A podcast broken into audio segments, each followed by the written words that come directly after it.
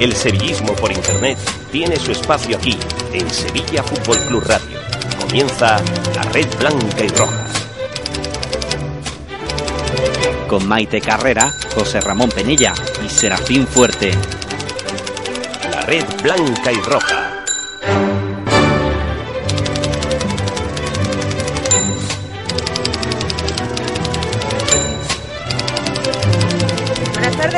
Bienvenido un miércoles más a la Red Blanca y Roja. Les habla Maite Carrera.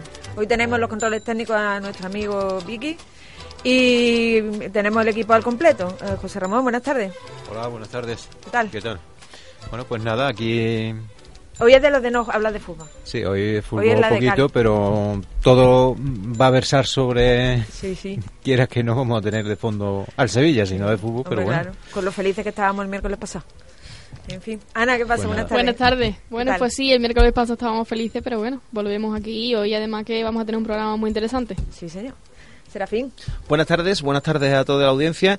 Eh, yo que, quería que no que, que no quería que pasase la presentación eh, sin hacer referencia a un tema que creo que es importante por aquello de todas las personas que estén bajo este bajo esta bajo esta historia y sean sevillistas, ¿no? Hoy es el Día Mundial del Síndrome de Down eh, y hay muchas campañas, hay muchos vídeos en los que se habla de que, bueno, que efectivamente pues, no es una no son personas enfermas, son personas con una necesidad y yo creo que hay muchos sevillistas pues que tengan en su casa cerca se- sevillistas de corazón que, que tengan este síndrome, ¿no? Yo creo que hoy es un buen día para acordarnos de ello. Y hay también un buen día para acordarnos de nuestro amigo José Ramón. Sí, señora, porque Pues efectivamente hoy nuestro amigo José Ramón, el decano del programa, cumple sus 250 misiones. Así que Toma enhorabuena, ya, José. compi. Enhorabuena. Bueno, hombre. me ha sorprendido, ¿no? El abuelo del, del programa, ¿no? Totalmente, Tú que lo llevas la cuenta de todo pormenorizada el y estadística y, y demás, ¿no? Voy a tener que hacer una PP de contar estas cosas. Sí, Sí, la verdad que, verá, ¿eh? que es increíble cómo hemos evolucionado y bueno, el invitado de hoy creo que es un buen ejemplo de lo que ha sido la evolución de este programa, ¿no? Hablar de cuando empezamos con el bueno y el siempre recordado Agustín Rodríguez. Correcto. Y que bueno, fue alma- que por el programa eh, empezaste Agustín, empezó, empezaste tú. Sí, eso iba a comentar Seba- también. Seba, que ¿no? Seba, después nuestro Eh, amigo Carlos Sa- Romero. Carlos Romero, Santi, ¿no? Pues sigue Luego me también evolucionado. Estuviste Luego tú, Santi, luego entró Serafín, tuvimos a Álvaro. a Álvaro. O sea que, que y, ha y sido- luego por último y, y Ana, el- incorporación, el, Ana. último, La novata. el último eslabón, ¿no? La Y- familia de la Red Blanca y Roja yo creo que ha, ha crecido para bien de todos los oyentes, para bien de todos nosotros que hemos disfrutado de estas experiencias maravillosas y todo gracias pues a la labor de Agustín, evidentemente. Y lo que es la, la evolución, iba a decir yo, ¿no? que entonces hablábamos nada más de blogs y páginas web, no existía Facebook, no existía Twitter, no existía eh, Instagram, Bueno, mucho menos, ¿no? existía, pero no lo conocía. Bueno, eran los leves inicios, ¿no? Los leves estado inicios, ¿no? embrionario. Sí, sí. Y mira cómo hemos evolucionado. Bueno, tenemos muchas cosas que contar, así que nos vamos a, a la primera sección del programa que se llama Blog Out. Blogging, blogging, blogging.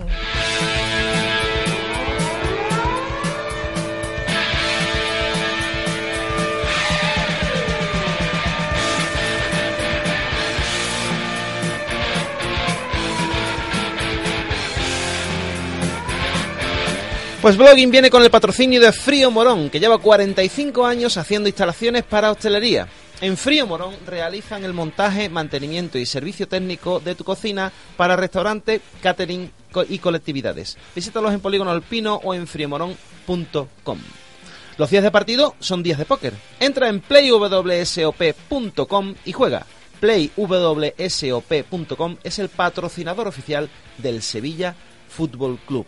Y también del Sevilla Fútbol Club tenemos también un reloj, el reloj oficial que es G-Shock, el reloj oficial del Sevilla Fútbol Club, que es el reloj más resistente del mercado. Ahora, si lo compras en el mes de tu cumpleaños, conseguirás el 30% de descuento. G-Shock, reloj oficial del Sevilla Fútbol Club. Para quitarnos un poquito la gasusa, que hasta ahora ya empieza a apretar, ya hace tiempo que almorzamos, nos podemos ir a dónde? A Pizza Hut, restaurante en Bormujos. Ven a probar nuestras pastas y la auténtica Rolling Pizza. Pizza Hut, restaurante en Bormujos, está en Avenida Juan Diego, en el edificio Corona Center. Y para llegar a Pizza Hut, ¿qué hacemos? Pues cogemos un BMW. Venga a San Pablo Motor a conocer de manera exclusiva el primer X2 de BMW. Un vehículo único y excepcional. Nuevo BMW X2. Atrévete a todo. Anda, que el pobre que cumple los años en diciembre, esperando hasta diciembre para que le hagan el 30%. Y para comprarse el BMW. José Ramón, empezamos. Cuéntanos. Bueno, pues como comentábamos un poco al principio, ¿no? Tenemos un invitado que es un poco el ejemplo de esta evolución de lo que han sido las redes sociales, ¿no? Y, lo que ha sido los sevillistas en sí, ¿no? Empezó con, con su blog, Sevillismo desde la cuna, que aún sigue por ahí latente, el que lo ponga en, en internet lo encontrará fácilmente, y ha evolucionado lo que hoy es Twitter. Y no es ni más ni menos que nuestro amigo Julián Ruiz. Buenas tardes. Buenas tardes, José Ramón. Agradeceros la, la invitación, vamos. Miembro de la Pepe Brand. Sí, sí, sí. También de los, de, de los primeros, de los primeros. De hecho, tan, tan primero es que fue estuvo dentro de los primeros 20 programas de emisión de la Red Blanca y Roja. él fue el, el, invitado número 20 de la Red Blanca y Roja fue él. Y además hay fotos por ahí en el blog con, eh, con Agustín, que en paz descanse, aquí en este mismo programa. Tenía un blog de muchísima calidad. pues gracias. no, es así. Mira que, tú y yo siempre hemos visto el fútbol de distinta manera, porque tú eres más, más crítico y yo soy como más blanda. Claro que hay gente que me dice que soy oficialista, pero bueno, hay gente pato. Pero mm, me encantaba, yo creo que no pasaba un día que yo no leyera tu blog, ¿no? Porque estaba todo muy bien argumentado y, aunque, ¿verdad? aunque tuviéramos distintas maneras de ver un partido, pero no, no podía dejar de reconocer que estaba tan bien argumentado que aunque no, a lo mejor yo, había otras cosas que no te daba la razón, pero me gustaba leerte, ¿no? Es algo que, bueno, ahora, eh, como decía José Ramos, el tema de la evolución, tanto en Twitter como en los grupos de WhatsApp, con, con amigos, con, con, familia y demás, que intentas dar tu argumento en base a lo que estás viendo. Y eso no significa quitarle la razón a, una persona que está viendo el, fútbol de otra manera. Eso es lo que siempre me ha gustado, el, es decir, por lo menos el contar cómo lo veo, pues, ya que escribes desde un espacio personal, el cómo lo ve. Y luego eh, no es el eh, soltar el improperio y decir, bueno, pues sí lo veo, sino intentar argumentar desde qué manera o desde qué posición se ve esto. Y comentábamos antes de empezar que hoy día, como está la sociedad, no es fácil escribir algo que no le gusta al que lo lee, porque rápidamente recibe un improperio o algo que, en fin.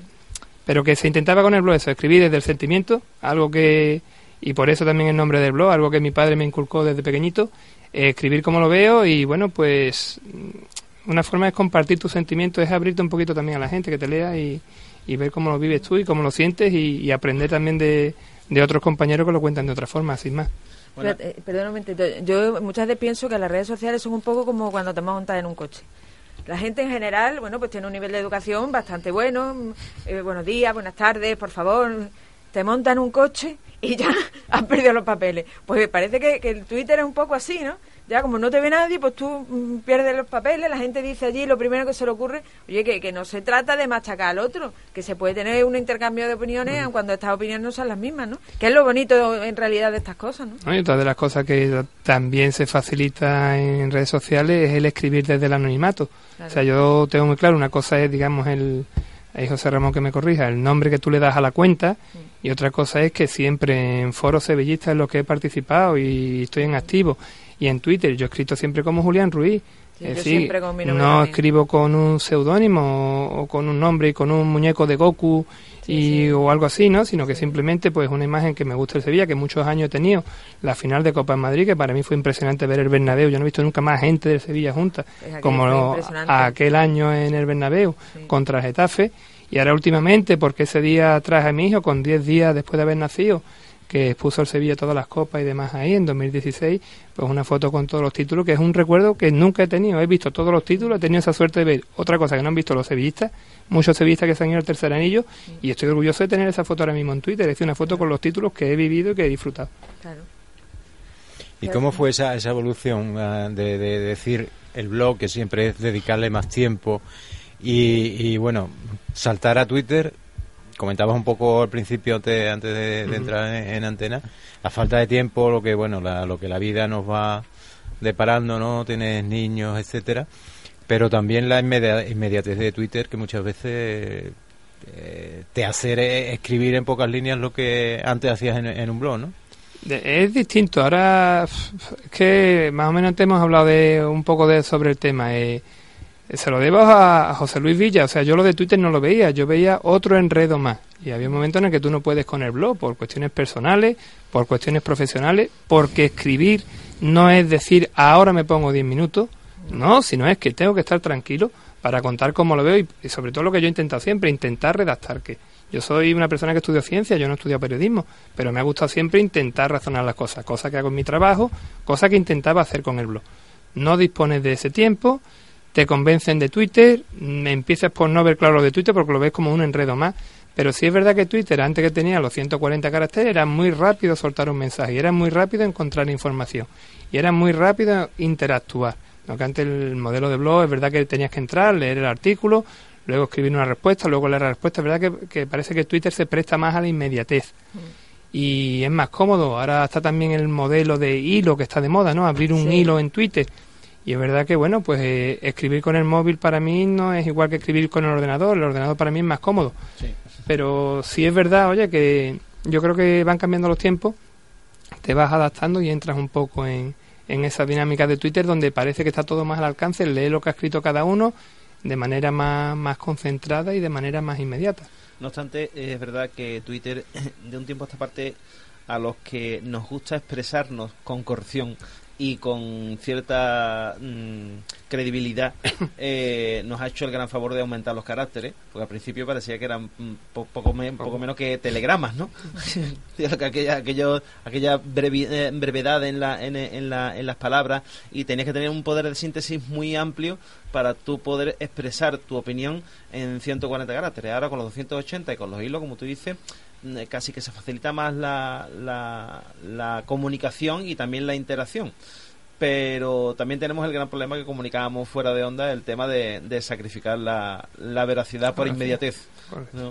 Que te- también tenemos ese, ese handicap y bueno, y en tu caso, bueno, yo también te sigo mucho en Twitter y me gusta mucho cómo te expresas por eso mismo, por, por- porque mm, meditas eh, o por lo menos da la sensación de que las ideas que expresas son ideas claras, que están meditadas y que no son fruto de, de 10 segundos antes del calentón de aquí voy. Que, que te puedes equivocar cuando tú expresas una idea, como decía Serafín, tú te puedes equivocar en lo que expresas. O sea, si expresar una idea no tiene por qué ser que tienes el 100% de la razón, ni mucho menos ni lo pretendo. Es simplemente la forma de la que uno lo ve. Pero es verdad que hoy parece ser que está más de moda, por desgracia, en la sociedad el insulto, la ofensa, no lo sé, yo hay cosas que no llego todavía a entender. Escribes algo que vaya en contra de una dinámica o de una onda, pues empiezas recibiendo mensajes privados que digamos que no son correctos, dejémoslo ahí, una serie de cosas que muchas veces te planteas, bueno, pero esto me merece la pena, no me merece la pena. Entonces esas son las cosas que pff, algunas veces pues escribes en el metro yendo para atrás, pero que hay otras veces pues que te gusta llegar a casa, pausado. Yo sé que a lo mejor la gente que, como tú decías, de la inmediatez, que está a lo mejor que te quiere leer, pues hay veces que yo llego a casa y, y yo tengo una vida igual que la tenemos todos, y que a lo mejor estás en casa y toca estar con la familia, y a lo Claro. mejor hasta que no se acuesta el peque, pues no se puede escribir. Y eh, claro, a lo mejor a las 11 de la noche un partido que se jugado a las 12 de la mañana, pues a lo mejor que lo lee no le gusta. Pero mm, es algo de tiempo libre que saca uno para Twitter y que ahí sí que no puede uno atender o, o satisfacer a todo el mundo con esa inmediatez que a lo mejor se demanda, uh, ha perdido el Sevilla el Leganés, vamos a ver la caña que están dando. Bueno, pues yo escribí lo que me parecía y lo escribe uno cuando buenamente puede escribirlo. Claro. No, además hay una, otro gran problema con el tema de la, de la que tú ya lo, has comentado de pasado, ¿no? Eh, la, la facilidad que tiene ciertas personas, no solamente para estar disponible todo su día para estar pendiente de las redes sociales, que es una cosa que en el caso de, en, en tu caso y en el caso de muchos de nosotros tenemos, bueno, tenemos Que le trabajo. alabo el gusto, ¿eh? Al que puede le alabo el No. gusto, ¿eh? Yo eso no, no lo Siem- cuestiono, yo que no lo tengo ese tiempo. Siempre y cuando vayas en, en una línea, eso, en una línea constructiva o cuando menos no, no con esa, con esa ah, ansia de atacar o de etiquetar o de humillar o de y por ejemplo hay personas que, que tienen que viven de las redes sociales porque su trabajo es el periodismo, es estar cara, cara al- a la galería y su cuenta de Twitter tiene que estar activa necesariamente porque es un periodista de una televisión o porque es un, o un político o porque es un pero que en caso en casos de simples aficionados como somos la gran mayoría de los que estamos en Twitter con cuentas sevillistas que yo quisiera hacer hincapié igual que nos pasaba hace dos temporadas que no podíamos encontrar mm, cuentas dedicadas a otros equipos mm, resulta que el sevillismo parece que es que mm, nos hincha de orgullo los símbolos de nuestro equipo. Tú pones a buscar eh, cualquier cuenta del Getafe o cualquier cuenta del Real Madrid son cuentas personales pero a nadie se le ocurre adornarla pues en tu caso por ejemplo tu cuenta es tu, es tu nombre propio la- digamos la cuenta oficial es el enlace sin embargo es tu, tu apodo o tu, o tu título es el nombre de tu blog ¿sí? y el sevillismo tú pones sevillista en búsqueda de Twitter y te salen cientos de cuentas. Bueno, y nos ha Tú pones madridista, Miles, tú, tú me pones miles, ¿eh? pones madridista o, o, o pones, eh, ¿qué te digo yo? Eh, Almería, a- a- no sé, los seguidores de la Almería. Getafe, por ejemplo. Getafe y tal. Sí, y te salen cuentas de la ciudad, te salen cuentas del ayuntamiento, te salen cuentas, Claro. pero de aficionados del equipo. de- entonces, eh, parece La- que esa... que La esa- semana pasada lo comentábamos preparando el programa, localizamos a un sevillista que tiene sevillistas de Brasil, Sí, que tiene miles de seguidores, que lo queremos invitar al programa y, y la lástima que el hombre se disculpaba, no, habla no español. habla español. O sea, que, el, que la Pero dimensión lo que, que... mueve el Sevilla es. Efectivamente, ¿no? La dimensión... Que somos muy seguidos, ¿eh? Estamos muy seguidos. Pero bueno, es que eso no sé cómo lo hemos vendido, pero... No, no, yo creo que va innato en la, en la, en, la propia idiosincrasia de, los sevillanos sevillistas, pues los sevillanos somos muy especiales por nuestras cosas. Pero que lo que quería, hablando al hilo de lo que estaba comentando Julián, era que efectivamente eh, el hecho de tener el escudo, el hecho de tener un símbolo, parece que tienes una obligación con quien te lee. Y parece que... Es la parte que no sé y por eso te decía, no sé si alguien, porque a mí además me pasa muchas veces, a lo mejor estás en el campo, estás en el descanso, pues a lo mejor en el descanso, partidos malos que hemos tenido este año unos cuantos, pues te pones a ver, a ver cómo lo ve la gente también, ¿no? Pues te apetece leer. Y yo soy el primero que no puedo cumplir eso de que digo, pero que a lo mejor estoy en el descanso, no me apetece escribir. Porque no me apetece escribir. Con, con la primera parte que me he tragado, a lo mejor no me apetece escribir. Pero sí me apetece leer, como no lee otra gente. Yo creo que es un, hay una retroalimentación que tenemos. Y como decía yo, para esta cosa, el, el sevillismo yo creo que forma parte de la ciudad de Sevilla. Hablo de sevillistas y de béticos. Totalmente. Ahí somos muy intensos. Es decir, hay intensos en el buen sentido. Aquí hay una. O sea, se vive el fútbol de manera diferente a otras ciudades. Y han pasado por aquí profesionales, aquí han pasado entrenadores, han pasado jugadores. Y yo siempre decía, Dios mío, el día que el Sevilla gane algo, el día que el Sevilla gane algo, yo lo que no esperaba es que ganara todo lo que ha ganado. Digo, se va a ver lo que se ha visto. Porque nosotros, si es que nos conformábamos dándole la vuelta al estadio, dos vueltas al estadio para ver la, la promoción de ascenso con el Villarreal. Si es que aquí nos conformábamos cuando quedábamos séptimo o octavo. Y eso no digo que el modelo de ahora no se confunda, tiene que ser conformista, ni mucho menos. Pero que aquí nunca ganado nada y el equipo está volcado. El equipo le enseñabas un poquito la mano y la gente acudía en volandas al estadio. Y con las entradas 500 pesetas cuando no íbamos a segunda, el campo lleno, cuando no había asientos numerados como ahora. Entonces, el sevillismo es grande, lo que pasa es que hay que saber eso, el potenciar la masa e intentar el, el redirigirla. Y eso Y- forma parte, yo creo, de la idiosincrasia del, de la sevillanía, de la Sí. propia de los Y, y aficionados al hilo de lo que comentas, cuando mm, eh, visitas tu blog, aquellos primeros posts que fueron de hace ya tantos de años, hace años. ¿no te sorprende de las cosas que tú mismo escribiste hace de donde estábamos? Porque Sí. eh, deportivamente era, era Claro, otra época. ahí hablamos de 2009, 2010, yo creo que hablamos de los años de Romarí, de Michel, por ahí tiene que andar la cosa. Cuando lees Tendría esas que cosas entrar... es, es un poco testimonio de lo que estás contando, ¿no? De Yo- dónde venimos y... Yo no, he, yo no he vuelto, ya te digo, el, tengo una cosa yo creo que buena y mala, una cosa es que intento nunca no dejar nada y otra cosa que por hora del destino cuando he tenido que ir dejando cosas no vuelvo para atrás. Entonces yo ahora mismo, por ejemplo, si me haces un examen, cuál fue el primer, blog, el primer blog que escribiste y demás, sinceramente no lo recuerdo, ni el último post que, que escribí tampoco lo recuerdo. Pero sí que recuerdo que era otra época, como decía Maite, hablamos de la, de la Pepe Brand y, y el equipo ahí no estaba apoyante como ahora. O sea, eso de, de verte... Y éramos cuando- récord en, en páginas web y, Eh, y y blogs dedicados al blogs en y España, vamos, efectivamente. Equipo, de- equipo Pero dedicado sí a... que cuando miras para atrás siempre intento saber dónde estamos. Ah, me estarán escuchando ahora, ¿no? Pero los compañeros de, y los amigos, vamos, y, y familia también de- del grupo de WhatsApp que tenemos, que se sigue titulando Road to Kiev, y, y en cinco, sí, en cinco años no hemos equivocado una, que fue el año pasado. Hemos acertado las tres finales de UEFA y esta todavía no estamos eliminados. Eh, entonces, cuando yo- quedar cuarto, esa obligación de quedar cuarto, que a todos nos gusta, es quedar primero de tu liga. Es que hay tres Sí, puestos asignados. Y puede ocurrir un año que, que el, que el Sevilla no empiece bien, errores de planificación, errores de Berizzo, errores de defensa, errores del delantero centro y todo lo que queramos hablar. Y puede ocurrir que haya un equipo que haga 40 puntos en la primera vuelta, como lo ha hecho el Valencia. Y a partir de ahí, bueno, pues se nos ha escapado. Ahora mismo ya no somos segundos de nuestra liga, somos terceros. Claro que no me gusta, claro que no me gusta el ridículo del Leganés, lo que hemos hecho en Eibar. Pero yo creo que siempre que dar el primero de tu liga, pues porque yo creo que este es el primer año que jugamos la Champions tres años consecutivos. Entonces yo creo que en esa cosa sí soy de acordarme, como tú decías, de, de dónde venimos. Y esto no significa que nos valga todo lo que hacemos, que nos hemos gastado un dineral en un delantero que no mete goles, que no estoy hablando de eso, pero que no pasa tampoco nada porque un año no quedemos cuartos. Entonces, creo. no, no sé si entonces recordará cuál fue, porque siempre nos gustaba ver lo, lo que nos visitaba la gente, las visitas y demás. ¿Qué post, no sé si te acordarás, que tuvo más, más éxito en la época tuya de, Pues de bloguero? sí, sinceramente, te lo digo, sinceramente no me acuerdo. O sea, sería mentirte, inventarme algo ahora.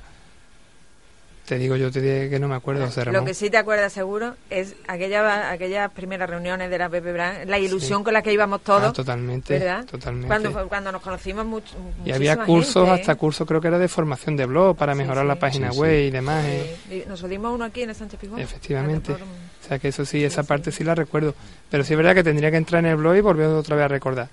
Creo, intentando hacer un esfuerzo mientras hablaba, creo que el último post es escrito con el, no sé si con un levante, pero hablo de la época, digamos, esa creo que es la que quedábamos noveno, los dos años esos que quedamos noveno, creo que por ahí hace cuatro o cinco años que, que dejé el blog en stand-by.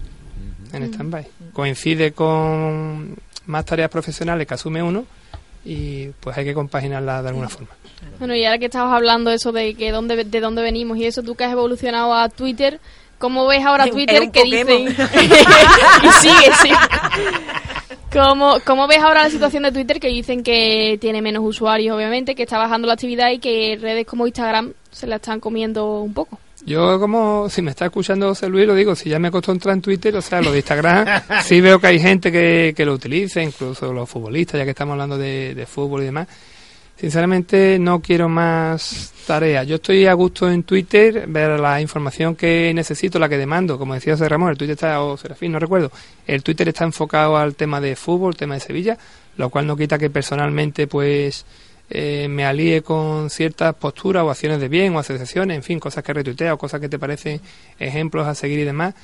Pero pff, yo desconozco el tema de la actividad. Twitter hay veces que puedo entrar una vez a la semana, hay veces que puedo entrar varias veces al día. Y yo, para la información que demando, por ejemplo, no soy a lo mejor o quizá la persona más adecuada para hablar de la actividad que está teniendo Twitter o de ese descenso de actividad que comentaba. O sea que no, no eres, ah, quitando Twitter, tú no eres activo en ninguna de las No, otras no, te- no tengo Facebook, lo otro es el, el WhatsApp, que creo que lo tenemos todo en, en el teléfono móvil. Ah, No. él es uno de los que no lo tiene, pues allá, la, la excepción que Eh, confirma eh, la tiene regla. Telegram, Tiene Telegram, no WhatsApp. Telegram. Es, es curioso, pero yo, yo soy. No es que sea enemigo de la, de la app, o la app es muy útil, tal. Lo que soy enemigo es de que entras en WhatsApp y tienes mil millones de grupos esperándote. Correcto. Te meten en mil millones de grupos donde además están continuamente lanzando mm, mensajes de aquella forma que tú dices, bueno, es que yo necesito tiempo para vivir. no, no Mi vida no es para leer WhatsApp. Y muchas veces abres para el, el grupo, si no es de mucho interés, en el que te has metido no querías, pero que al final está dentro, abres, lo pones a cero y vuelves a cerrar sin leer los 70, 80 mensajes que hay ahí. Sí, 80 es y 80 y materialmente pico, Y 300. multiplicado por un número de grupos, pues ya eso se "Uf, pone De pereza más grande. complicado, complicado. Vamos, y, y porque gracias a Dios los grupos los puedes silenciar de año en año. Sí, sí, sí. O si no- teléfono directamente cuando tienes un bebé, que también silencia el teléfono y ya está. Sí, sí, que además es una opción que na- la gente, mucha gente se le olvida que el teléfono móvil tiene un botoncito que es para apagarlo. Es increíble, ¿no? No, yo- yo Los lo adelantos que, tiene, yo tiene- lo que le incluso lo recuerdo puedes a mi apagar. hija, que- con, con mucha... Sí, que sí, eso también es verdad, lo que dice nuestro amigo Vicky, que la gente tiene que respetar. Eh, yo, la gente que me conoce sabe que de 4 a 6 a mí no me puede llamar porque yo es hora de la siesta. O sea, Eso es sagrado. sí, sí, sí, sí. Como decía sí, que- la hora de comer, y- efectivamente. Y, se sí. puede hablar por el móvil y todo ya. Bueno, Que- Yo, Es yo que a mi yo hija- creo que lo estamos yo a usando mi ya hija se lo digo, para digo, el vamos a tema ver, de WhatsApp mi- y mi hija redes, ¿eh? Me manda mm, de este de voz y digo, pero ¿por qué me mandas de voz? Que te- luego yo te tengo que responder, llámame. Digo, que es que el teléfono está hecho para llamar, lo Es que se demás me es accesorio, es para llamar. Y dice, sí, eso me dice también mucha gente. Digo, yo es que no, no lo entiendo, vamos. Es que además la, la tecnología ha avanzado a un nivel tan terrible que tú ves ahora un anuncio de móvil y no se menciona para nada ya ni siquiera los mensajes. O sea, ya el tema No, es ya- ¿Eso para qué sirve? Ya 20 no. cámaras para tú hacerte la, la foto Sí, que, oye, que, de mm, eso nos va, tetra- que de eso nos va a hablar a... tetradigital en la que tú vas a salir moviéndote y dándole cosquillar que te ve en el móvil. Sí, que flipo. O sea, es impresionante. El, el tema de la comunicación ha, ha evolucionado. Pero yo creo que en, al- que en algunos aspectos hemos evolucionado al revés, porque lo cómodo que era cuando tenía antes algo que decir, llamaba, que no te cogían el teléfono y ya, bueno, pues ya me llamará. Ahora, manda un WhatsApp y no te contestan. O- bueno, te lo mandan a ti, tú no contestas, bueno, pues porque no puedes contestar, no has visto. Y tienes 500, mes- 500 de este. Te, te mandan un mensaje por Facebook, otro por Twitter, otro por no sé qué. Tienes 50 correo. llamadas perdidas. ¿Qué es lo que te ha pasado? ¿Dónde está?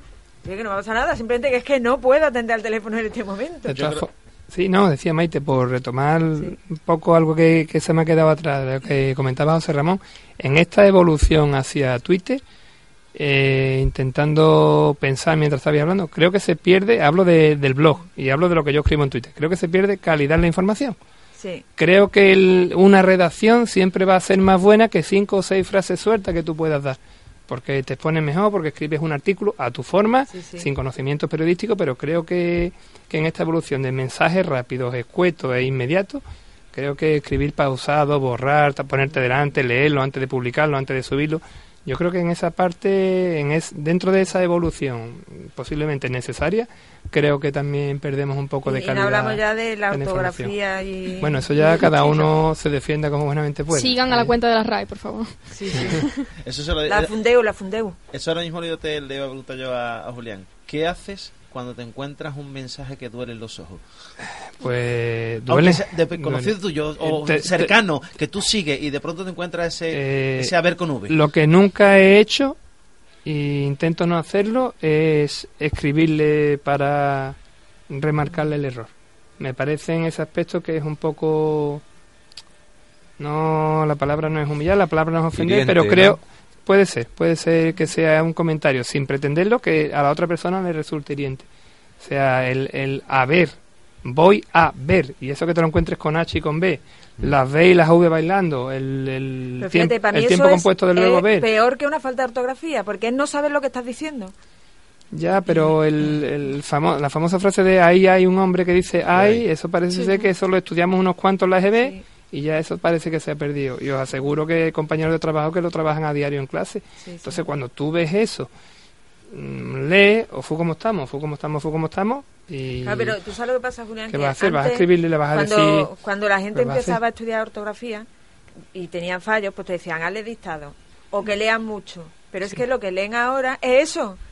Entonces, yo muchas veces le digo a la gente joven, digo, es que vosotros no podéis escribir así de mal cuando ponen las K y no sé cuánto, porque no sabéis todavía escribir bien. El que sabe escribir bien se puede permitir el lujo de escribir mal. Pero cuando todavía no tiene asentado bueno, bien los conocimientos y lo único que lee son barbaridades una detrás de otra, pues lo poco bueno que tenías lo vas a perder. Yo me he encontrado en segundo bachillerato, aunque no venga al caso, el porque escrito como una X y una Q, perdón, una K, perdón, XK. Entonces cuando hablas con el chaval o con la chavala, eh, maestro, que es que escribo así en el WhatsApp, que es que escribo así, que ¿Ves escribo- lo que yo te digo? Segundo bachillerato, preuniversitario. Hasta que le intentas hacer razonar que una cosa es el quillo en una barbacoa y otra Claro. cosa es a una persona que está en una, en una parada de autobús hablarle de usted. Claro. Entonces el quillo al amigo y a esa persona de usted. Pues el, la XK a- con tus colegas por el WhatsApp, pero un examen tienes que escribir no el porqué, poner ¿no? Es que, Pues es un además- problema social que tenemos ahí. Es que ¿no? además ese chaval eh, dentro, en, en 4 o 5 años se va a enfrentar a un currículum y en el currículum evidentemente un yo creo que una un XK es directamente al archivo. Y ahí en un examen no hay problema de caracteres. Todavía me vendan lo de los caracteres en Twitter, pero que ahí no hay problema de caracteres en un examen. Pero que ese hábito conlleva una mala... Pero yo lo que no entiendo es por qué ponen Práctica. una X y una K, porque no ponen una P y una Q, que sería más, Ah. más lógico, ¿no? No sé, posiblemente estemos Más guay, anclados. Posiblemente sea más moderno, más guay. Sí, sí. Posiblemente. En fin, Ay, qué mundo este, majo. sí, la verdad es que sí. Nos vamos a ir a la segunda parte, que se llama Se dice, se comenta, se rumorea.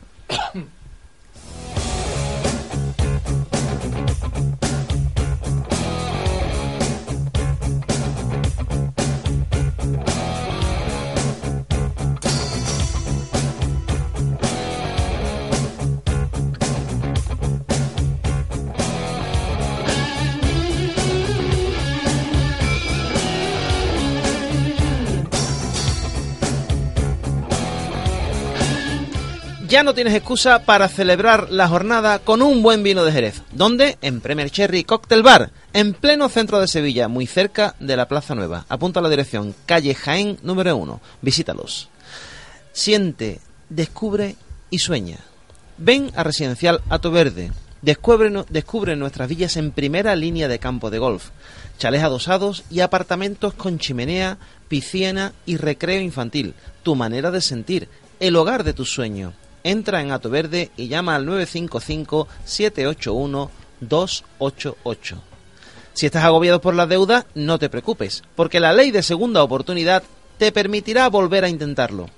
Ven a Isvilés Abogados y te ayudaremos a comenzar de nuevo. Te esperamos en San Francisco Javier 21, segunda planta, en el teléfono 954 420607. Con Solfeo Suite puedes gestionar todo tu contenido empresarial, incluyendo la capacidad de almacenar, compartir, colaborar y gestionar toda la información y los procesos de tu empresa desde cualquier lugar y de manera segura. Consúltalo en macosur.com, distribuidor oficial de Kiocera en Sevilla. Y ya para terminar esta segunda sección, o no podemos olvidar que Play WSOP es el patrocinador oficial del Sevilla Fútbol Club y te regala 15.000 fichas de póker. Descárgatelo y juega playwsop.com. Perfecto. Ana, damos paso a la... Pues vamos sección. a hablar de la segunda sección porque hoy traemos dos historias bastante bonitas. Porque un futbolista del Mequinenza CD pues se ha Que, despertado que español, que español se... es. Porque parece Es- que no. equipo. Concretamente es de la regional preferente de, de Aragón. Y bueno, pues el pasado 21 de enero sufrió un choque fortuito con un rival durante un partido, con tal mala suerte pues que le afectó a su cabeza y entró en coma. Pero afortunadamente pues tras 17 días pues él despertó. 17 días, eh, que se dice 17 pronto. días. Él despertó, pero lo hizo al son del himno del centenario. Así que hay que dar esa anécdota que, hombre, Sí, cuenta, que cuenta, revivió, cuenta la madre que por lo visto estaban eh, su hermana y, y la madre cantando el himno y de pronto él la- abrió el ojo y se puso a cantar.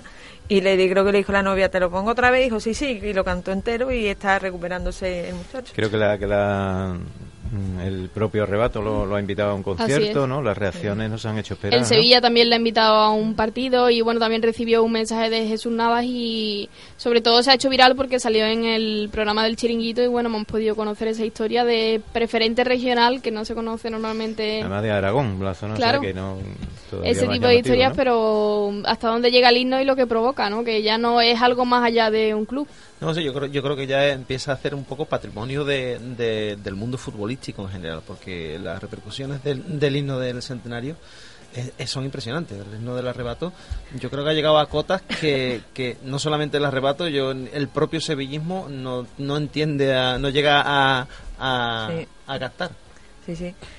Porque yo creo que, que ya es más, más que fútbol. Sí. Porque, bueno, el arrebato lo cuenta siempre, ¿no? Que vaya donde vaya. Creo que con la salvedad de Málaga, quizá.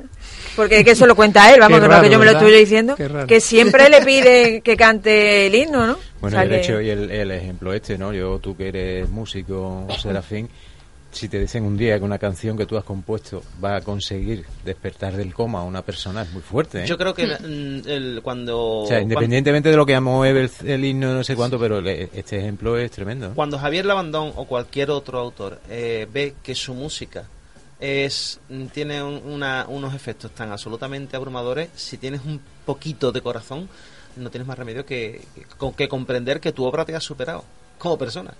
Absolutamente. O sea, el día de, de- mañana, Dios quiera, sea muy lejos, cuando no esté Javier Labandón, su himno va a seguir sonando año tras año. Mm, voy a decir, iba a decir siglo tras siglo, pero vamos, creo que me voy a pasar, pero, pero que yo que son, son de estas obras que trascienden, yo me imagino que el, el sentimiento de Johann Sebastian Bach o de, o de Wolfgang Amadeus Mozart, que, que componían prácticamente por encargo, porque vivían de eso, era su trabajo, eh, si levantaran la cabeza y vieran cuál ha sido la trascendencia en diversos aspectos de la sociedad de su música. Pues yo creo que este caso es perfectamente aplicable. Así es. Y bueno, la segunda bonita historia que traemos hoy es la de Pepe, que es eh, empleado del Sevilla Fútbol Club y hoy ha contado su historia porque En la tele el- la he visto, lo he visto yo. Así es, hasta Sí, en sí, Antena 3 en muchos Antena medios 3, ha salido. sí. Porque hoy es el Día Mundial del Síndrome de Down y este, este socio del Sevilla Trabajador, Pepe Guerra Díaz, de 32 años, es abonado del Sevilla y empleado del club de hace 12 años. Y se dedica a la serigrafía de, De las de las camisetas, equipaciones del primer equipo. Así que también hemos conocido su historia hoy. Bueno, nos vamos a la tercera sección que nos estamos quedando sin tiempo. Nos vamos a Block Out.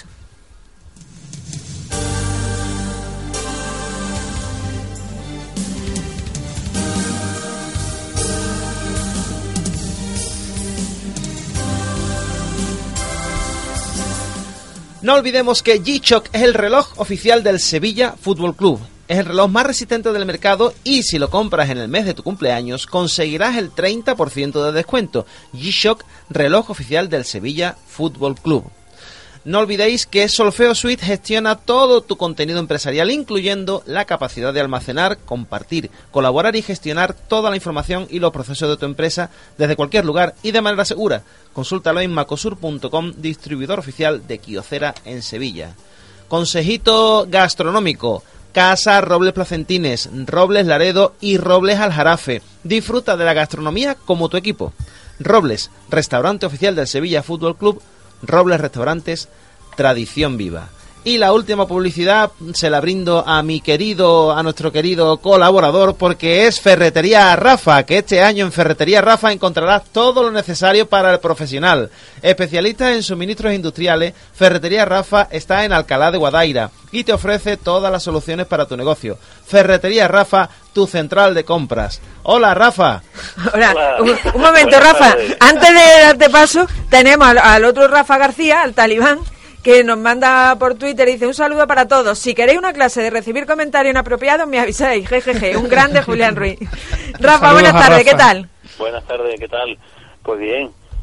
Que mm, nos va a contar hoy varias cositas y Estamos como de vuelta, siempre, sí, mira, como vamos nos gusta hablar tanto a todos, vamos a empezar Sí. rápido. me, ha, me ha encantado el G-Shock, ¿eh? Eh, la pronunciación, va- vamos mejorando mucho. ahí. A que sí, ¿no? Muchas gracias. Sí, sí, sí. Me han entrado ganas de comprarme un G-Shock. Ya, pues ya sabes. Pues mira, hoy vamos a hablar un poquito, a ver hasta dónde nos da tiempo, ¿vale? De, bueno, como hemos estado hace muy poco, hemos vivido el, el, el WMC, el World Mobile Congress, en Barcelona, ¿verdad? Y hemos visto un poco las novedades que nos trae el mercado, eh, haciendo un poco mm, balance de lo que los últimos años ha evolucionado los smartphones, pues vemos que sí que ah, algo ha cambiado, ¿verdad? Siempre nos quejamos mucho usuarios y sobre todo la gente que un poco nos dedicamos a esto, que hay poca poca innovación, hay pocas novedades, ¿no? De, Sí. de o sea, de 5, 6, incluso 8 años hacia atrás, novedades hay pocas, hay mucha mejoría, mejoría en casi todos los aspectos, ¿no? Han mejorado en software, han mejorado en hardware, han mejorado, por ejemplo, eh, las pantallas son con más calidad, los móviles tienen mejor resolución, ¿no? Pero mm, había echábamos de menos cosas nuevas, ¿no? Cosas que antes no había y ahora sí. A ver, cuéntanos. Entonces, mm, lo primero así que eh, estamos viendo, ¿no? Como a partir de desde que salió el, la primera el primer lector de huella, por ejemplo, ¿no? El lector de huella digital que implementaba mucho la seguridad de nuestro smartphone. Parece que hoy no puede salir al mercado ya un teléfono sin el lector de huella. Se ha convertido en algo como obligatorio. Y bueno, eso, eso está bien, ¿no? Porque abre un poco las posibilidades de- del mercado y, y parece que cada móvil nuevo, cada smartphone nuevo que sale, pues ya tiene que llevar como mínimo su lector de huella y ahora por fuerza parece que también tenemos que tener una cámara dual. Si tu móvil no tiene una cámara dual, tan Tíralo, tíralo, porque ya un móvil sin cámara dual, por Dios, vamos. ya eso no ya eso no se lleva de hecho eh, está previsto que creo si no me equivoco creo que el martes que viene se presenta el, el nuevo el Huawei P20 Pro y va a ser un móvil que ya lleva tres cámaras Bueno, ¿y para qué queremos tres cámaras? Tú con... Uno en el filo. Lleva Bueno, una primero, ¿para qué queremos dos? Y ya después. ¿para qué queremos tres? bueno tiene tres por detrás y una, una cámara dual por delante O sea, que, o sea, que van estamos cinco. De, de cinco cámaras Qué fuerte. ¿Pero para Entonces, eh, No sé, eh, se supone que la foto, ¿no? Eh, quien inventó lo de las cámaras duales era por, por compensar un poco, o sea, la fotografía se supone que mejora mucho con una segunda cámara porque mm, capta cosas que a lo mejor no capta la primera y sobre todo da la posibilidad de hacer distintos efectos, distintos modos de fotografía. Sí que es verdad que hay mm, el teléfono que, que lo hacen súper bien y que, y que se nota, pero hay mucho teléfono que le pone una segunda cámara y, y prácticamente no sirve para nada, ¿no? O sea, es por... Por, Por tener un agujerito al el- lado, ¿no? Sí, por decir, por decir Claro. tengo una cámara, una cámara, un móvil con cámara dual. Sí, yo, Exacto, yo he leído exacto. que existen, pero es que nunca he sabido qué ventaja tiene. ¿Y, y la cámara de repuesto para cuándo? ¿Se te estropean las otras tres? Un problema. No, ya, va- ya van a venir con el fotógrafo.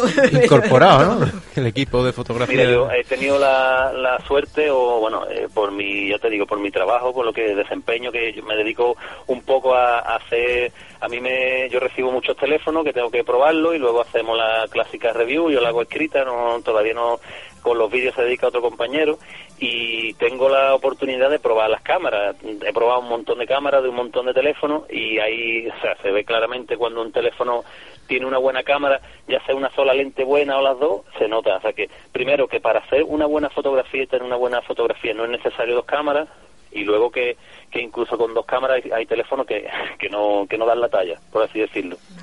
Pero el, teléfono, no el fotógrafo, eh, ¿no? Y eso Sí, te sí, iba a decir yo, el fotógrafo tendrá que ver, ¿no? tendrá que ver, hombre, claro, y también digo yo, yo a mí me pasa mucho por donde vivo, que bueno, eh, yo vivo en zona de playa, pues casi todas las, si veis la review que yo hago, o estoy echando fotos a la arena de la playa, o a la playa, o a una ola, o así, se me, se me, acaba- se me agota un poco la playa, pero bueno, el campo, las flores, también digo yo que el que tenga que hacer las pruebas en una ciudad más fría o más gris, mm, no le saca a lo mejor partido a una fotografía que, que no tiene por qué ser peor la fotografía, sino que, perdón, que luce un poco más una foto. claro. con- Que el modelo no luz, es tan ¿verdad? bueno, vaya. En fin. Bueno, otra novedad sí. Otra cosa también que, que sí que están poco a poco incorporando los teléfonos es el, el desbloqueo por reconocimiento facial. Tengo que decir lo mismo que con las cámaras. Eh, hay teléfonos y algunos fabricantes que, que ¿verdad? el reconocimiento facial tú te pones delante del teléfono, ¿no? Para igual que grabamos la huella dactilar, que supongo que sí que lo habría hecho alguna vez, te tienes que poner delante de la cámara selfie y te hace te hace una foto directamente. Entonces de entrada yo me- lo que me pasó con la primera que probé es que sí que me desbloqueaba el teléfono súper bien. Yo me ponía delante del teléfono y se desbloqueaba. Lo malo es cuando en una oficina de, de 25 personas, 14 desbloqueaban mi teléfono con su cara. Eso es verídico, ¿eh? Eso Bueno, lo- eh. además lo he contado en uno de los, de los artículos. Y, ade- y además que podía... el, el reconocimiento facial ver, se trata de que reconozca mi cara, no cualquiera, ¿sabes? Claro. Donde no tiene gracia ese sistema de seguridad. Tenía goterilla ese sistema. ¿eh? Un amigo mío dice... es, eh, lo que te digo. De, mira, te puedo decir que uno de cada ocho teléfonos de los que he probado funciona bien el reconocimiento facial. Y, y coincide con los caros, poco- supongo. Claro, ¿cómo, cómo, perdona? Que coincidirá que son los más caros. Pues sí y, Y no. y no, porque es que verás, ahí mm, los fabricantes muchas veces por en una gama media que está súper saturada, ¿no? Por, por destacar en algo, eh, como te digo, ya todos tienen eh, cámara dual, todos tienen lector de huella, pues hay algún fabricante que a lo mejor ha decidido apostar fuerte por el reconocimiento facial y ha desarrollado esa tecnología mejor que a lo mejor la cámara de foto, pero sí que alardea, o sea, su publicidad es sobre la- la- el reconocimiento facial, eh, los anuncios, todo es el desbloqueo mediante el reconocimiento facial, y, y es verdad que funciona bien el reconocimiento facial, pero casi siempre en detrimento de otra de otra característica a lo mejor con más importancia, como ya te digo, es la cámara de fotos. Un amigo, mío, un amigo mío dice que tiene el reconocimiento facial, dice que no es muy agraciado, dice que cada vez que se la pone le salta el antivirus en vez de, en vez de desbloquearse. Que el otro día salía también la noticia que es que ahora no me acuerdo si era en China o en Japón que los policías llevan unas No, gafas sin pues allí son cristales todos iguales, allí salta Sí. la- y, y tienen en un ladito una camarita y entonces ellos van mirando por ahí y, y van reconociendo fa- vamos el reconocimiento facial de, de la Identificando gente, delincuentes, identificando delincuentes Ah. Sí, es cierto. Sí, sí, Eso sí, ya- lo, vi, lo he visto eso ya también, está nativo. una, una cosa parecida a la Google a la Google Glass esta, ¿verdad? Sí, Correcto, sí. es que tú tomas la tecnología de la Google Glass y lo que han hecho es aplicarla a las fuerzas de seguridad. Entonces, pues van con las gafas, van patrullando con las gafas y evidentemente la gafa pues va reconociendo todos los, todas las caras que van viendo y Fíjate pueden detectar un- pues, un posible terrorista o No alguien que está buscado. ¿no? o algo- Fíjate tú el desbloqueo con reconocimiento facial en China. No. Madre mía. Imagínate, vamos. bueno Sí, yo digo que ellos pensarán de nosotros lo mismo ¿no? Sí, Sí, lo sí, siempre lo piensan, lo escuchado. Lo piensan claro, Lo piensan. Y digo yo, con el reconocimiento facial, si te hace las mechas, ¿ya no te reconoce? La- facial no pelar facial Ah, el pelo, tal, te quita Bueno, el si pelo, te va. pones Botox, Sí, o gafas, te pones las gafas y ya no te conoce. después de una operación de esa que te ponen los morritos así qué. Oh. Bueno, eh, yo creo que no deberíamos pasar el día de hoy sin hablar del lío que hay formado con Facebook, ¿no? Pues sí. pues sí, Está muy bien. Porque vamos, la lía parda. se ha liado bastante. Resúmenos, Rafa, un poco lo que, por qué viene todo. Bueno, eh, es algo que, que parece que, que se venía anunciando y que se estaba viendo venir, ¿no? Eh, como sabemos, tanto Facebook como Google, como, bueno, nuestras redes sociales, eh, saben mucho más de nosotros de lo que queremos o de lo que creemos, ¿verdad? Correcto. Eh, nos saben todo acerca de nosotros y bueno, siempre se habla de que nuestros datos, de hecho hay alguna empresa multinacional que incluso ha llegado a cuantificar cuánto puede costar, o sea, cuánto es el valor de nuestros datos personales. Nuestros datos siempre han estado ahí y no eran susceptibles o de ser usados sin nuestro consentimiento o incluso vendidos. Y parece ser que, que se confirman la- las peores teorías, ¿no? Ahí se han sabido datos protegidos de, infinidad de usuarios y bueno, eh, ha pasado ahora con Facebook, es que es una de las redes de las redes sociales más potentes, pero que antes ha pasado con, no sé si recordáis, una una página eh, inglesa, es que no recuerdo ahora mismo el nombre, que era de, que es un poco más comprometido porque es de, de, de, jolín, relaciones inter- extramatrimoniales, no sé si os acordáis de esta sí, noticia. Sí, sí, sí, sí. Se descubrieron 400.000 usuarios con sus datos, sus teléfonos, e incluso con los contactos que habían tenido. Esto se hizo público por, por, un, por un fallo en el sistema de seguridad. Al hilo de esto que estás contando, eh, decir que la, la Policía Nacional ha vuelto a advertir a todo el mundo de los de esos pequeños timos que hay de Zara te regala 50 euros, Mercadona un carro de no sé qué y tal. Y todo es por lo mismo, porque tú entras en una página y tienes que dar tus datos. Y con esos datos con lo que juega la gente, por supuesto, no te van a dar los 50 euros, por supuesto, no te van a llevar el carro ni nada. Por favor, no caigamos una y otra vez lo mismo. los por- bulos, claro. Porque además, yo, cada red social que abro, lo primero que hago es seguir a la Guardia Civil, a la policía y tal, porque de todas Justo, esas cosas justo te iba a decir eso mismo, Maite, justo iba a decir lo mismo. Son- es muy, muy recomendable. En Twitter, por ejemplo, policía e incluso Guardia Civil, porque, bueno, hay un, un equipo que se encarga de justo de, de desmentir ese tipo de bulos. Entonces, eh, casi siempre que hay un bulo rulando por la red, que, que resulta que es un bulo, en la cuenta oficial de Guardia Civil o de Policía Local están ahí para decir no hagáis caso, esto es mentira, esto es falso. Está muy bien, esta recomendación está muy bien. Y ahora, si te parece, eh, comentamos un poco las app, estas chorras que hemos encontrado por ahí. Sí, por Bueno, viene, que eh, viene. ¿tú- Sí, por tú favor. ¿Tiene alguna por ahí, no, Maite? Sí, vamos a ver, la que más gracia nos ha hecho hoy, que aquí estamos todo, todo el día partiendo de Alucinando, estamos alucinando. se llama Place I've Puppets.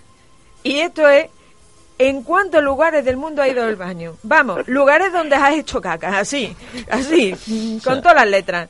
Para que tú luego no se te olvide. Sí, sí. eh, Lo que entonces- viene siendo el aburrimiento. Sí, sí, te, te sale un mapa y entonces sabes los lugares del mundo tú has realizado al tus deposiciones, ¿no? por, por decirlo un poquito fin, fisno. Dice, y además lo la puedes compartir el en mapa. Facebook. Sí, sí.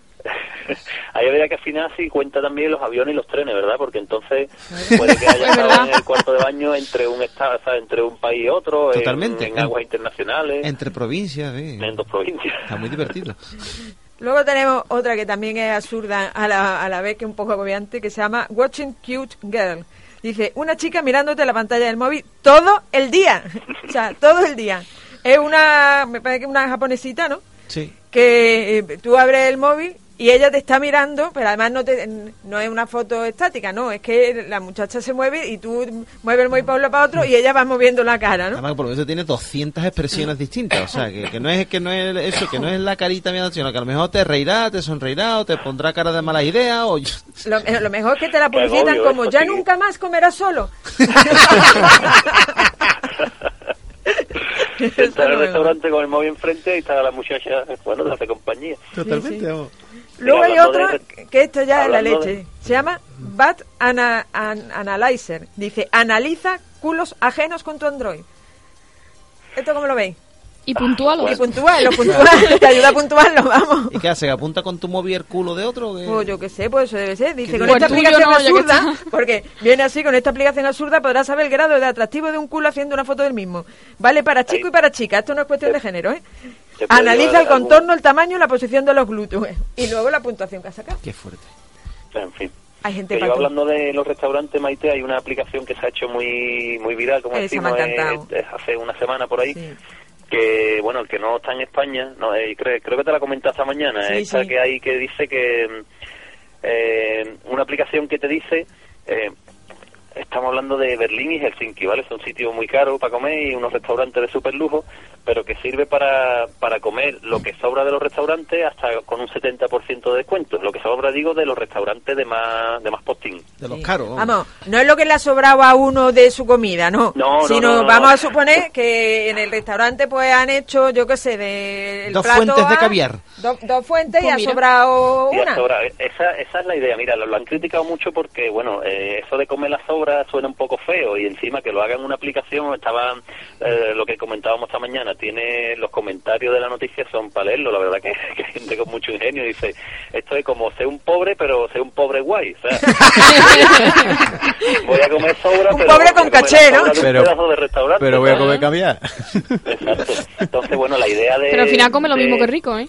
Que, o sea que- Que la idea de la aplicación... Sé un tieso con clase. Hombre, es lo que digo que la idea de los creadores es supuestamente no que no se que no se tire comida que no que la comida que sobra de, del día es lo que decimos el género no si ha comprado un dos kilos de langostino y solo se ha consumido uno y medio bueno ese medio kilo para no tirarlo o pues se intenta reutilizar dicen Pero la- que lo venden, lo, años- lo vuelven a vender. Las Sí, obras esas la venden. Al 70% de su valor. venden, Ah, bien, bien. sí, no, hombre, que estaba pensando yo en casi- ONG y organizaciones sin esto, que bueno, ese, esa- Sí, eso, esos eso alimentos suyo, claro. Sí, pero es que en España Yo creo que no habría- permitido, me eso parece. es- no está permitido. tampoco. que lo suyo sería donarlo, pero bueno, antes de, de, de tirarlo, pues bueno, por lo menos le sacan partido y, y- y, bueno, se la puede comprar más barata, la verdad. Dicen que la aplicación, por si queréis buscarla, se llama Res Q de, Q de queso, que en inglés sería Rescue, que rescate, Club, ¿vale? Rescue Club, el club del rescate supuestamente de la comida. Dicen que han rescatado el último año 500.000 platos. Hombre, O sea, son no- 500.000 raciones de comida que se iban a tirar y que la han podido comprar más baratitas. El principio, la verdad es que no es nada desechable en el sentido de que, bueno, yo tengo la triste experiencia de pasar por mm, contenedores cercanos a, a cadenas comerciales en las que se ve, no te voy a decir diariamente, pero sí semanalmente, cantidades de comidas que se tiran porque han cumplido su fecha de caducidad, no pueden volverla a poner y te la encuentras en el contenedor. Entonces, una app de este tipo para que efectivamente no se tire la comida, habiendo tanta hambre en el mundo, yo creo que en, en principio, aunque no suene a cachondeo, pero la idea no está del no, todo... No, no, ahí el problema está en, en el enfoque, porque como es comida de súper... Claro. Lo, lo- lo que empezaron a hacerlo eran restaurantes súper buenos, Claro. pues era como decir, puedes comer, imagínate, en el, en el sitio del chef de Estrella Michelin, pero mucho más barato antes de tirar... O sea, la idea está bien, pero según el enfoque que se le dé puede resultar un poco chocante. Totalmente. Bueno, Rafa, no, me está diciendo aquí el amigo Víctor Espinosa que nos tenemos que Que ir. nos vamos. Así que hasta, bueno, ya la, la semana que viene, Semana Santa, no tenemos programa, pues ya la otra. La siguiente, La que, siguiente. que será el día posterior al partido con el Bayern aquí en casa. Osu. Qué bonito. Qué bonito. Julián, te seguiremos en Twitter, pero si vuelves a abrir tu blog, mm, ya sabes, avísanos. Ok, agradeceros bueno, la invitación. espérate, Rafa, muchas gracias. Hasta Venga, luego. un saludo. Julián. No, agradeceros la invitación y muy rápido porque sé que hay poco tiempo, eh, mandarle un saludo muy grande si me está escuchando a mi padre, que todo lo que he disfrutado y todo lo que he vivido se lo debo a él. Ole. Y aunque no entienda el siguiente mensaje de la siguiente persona, mandárselo a mi hijo, que ya con 17 meses pues lleva ya dos temporadas de socio y se duerme todos los mediodías y todas las noches escuchando el himno centenario. Qué maravilla. Que no lo pude comentar antes, pero es una más de las grandezas con la que tiene que ser muy relajante porque él se queda frito cantándoselo. Bueno, como esto se queda grabado, cuando ya Nada. esto lo, lo, lo escuchará. te Ah, escuchará, que disfrute lo que hemos disfrutado nosotros. Bueno, Ojalá. Gracias. por cierto, tenía un mensaje de tu alumno de segundo de bachiller en Twitter, ¿eh? Un y un saludo para nosotros nos despedimos hasta dentro de dos miércoles, porque el miércoles que viene Semana Santa, os esperamos a las 7 de la tarde en Sevilla Fútbol Club Radio, la red blanca y roja. Hasta luego.